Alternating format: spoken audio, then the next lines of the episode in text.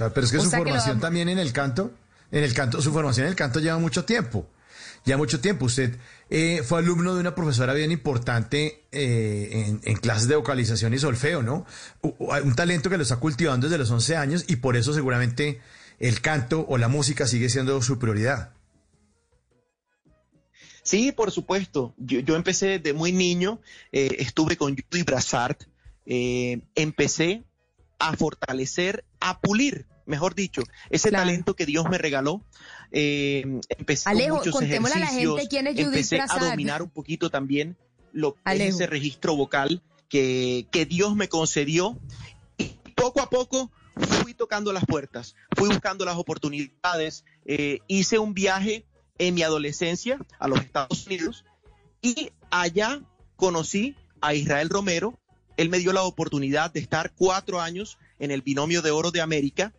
Y, y es muy bonito esto porque e, en el binomio de oro Rafael Orozco se dio a conocer y posicionó la mayor cantidad de sus éxitos.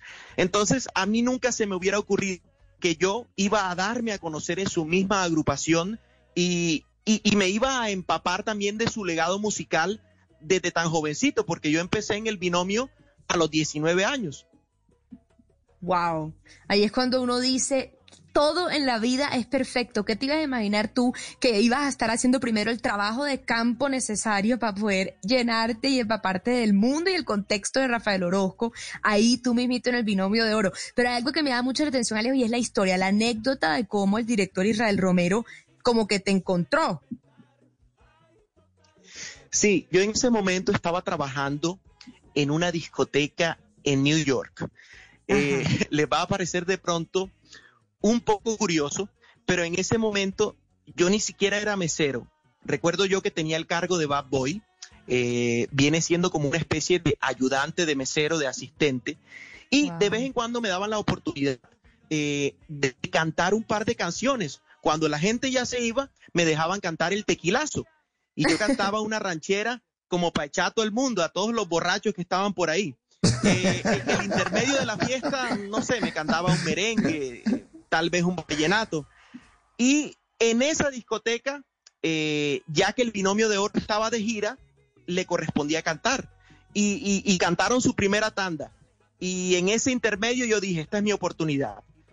Me subí a la tarima, me canté una canción, eh, obviamente me tocó darle al administrador, me dejó y el pollo Irra se eh, sacó la cabeza del camerino, se asomó y escuchó detenidamente y después de eso me invitó a Washington para tener una presentación con el binomio, esa fue como mi prueba y de ahí en adelante el resto es historia. Tuvimos varias nominaciones a los premios Grammy Latinos, eh, varios éxitos que la gente recuerda como Niña Bonita, diferente a las demás, qué pensaba yo de la autoría de Felipe Peláez.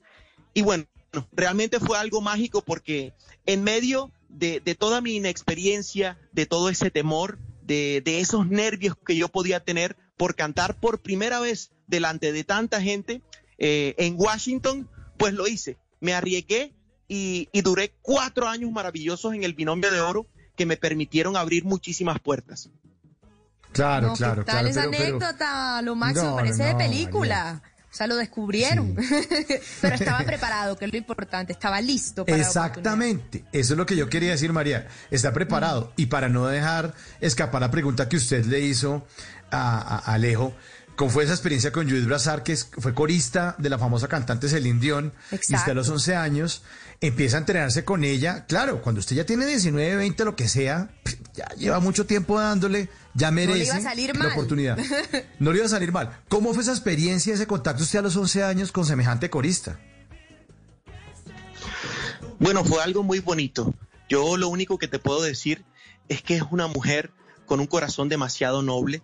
Eh, adicional a eso, eh, sus cualidades vocales pienso que son magistrales y a la hora de enseñar eh, es increíble. Pienso que, que, plasmó en mí todo ese conocimiento que ella adquirió a lo largo de toda su carrera y yo simplemente me convertí como en una esponja, tratando de ir mejorando cada vez un poquito más eh, y, a la hora de llevarlo a la práctica, eh, de todas maneras sí tengo que contarles que no fue nada fácil porque cuando yo me monté en la tarima con el binomio, yo prácticamente me estaba orinando, eh, estaba súper nervioso y, hasta se me olvidó un pedacito de la canción, pero el mismo público estaba tan emocionado y, fueron tan generosos, fueron tan amorosos que me hicieron recordar eh, la letra de la canción y, empezaron a gritar, ese es, ese es. Ay, no, me muero. como ustedes lo dijeron ahorita, fue algo fue algo casi como de película, fue algo soñado y, y, yo pienso que lo que hizo la diferencia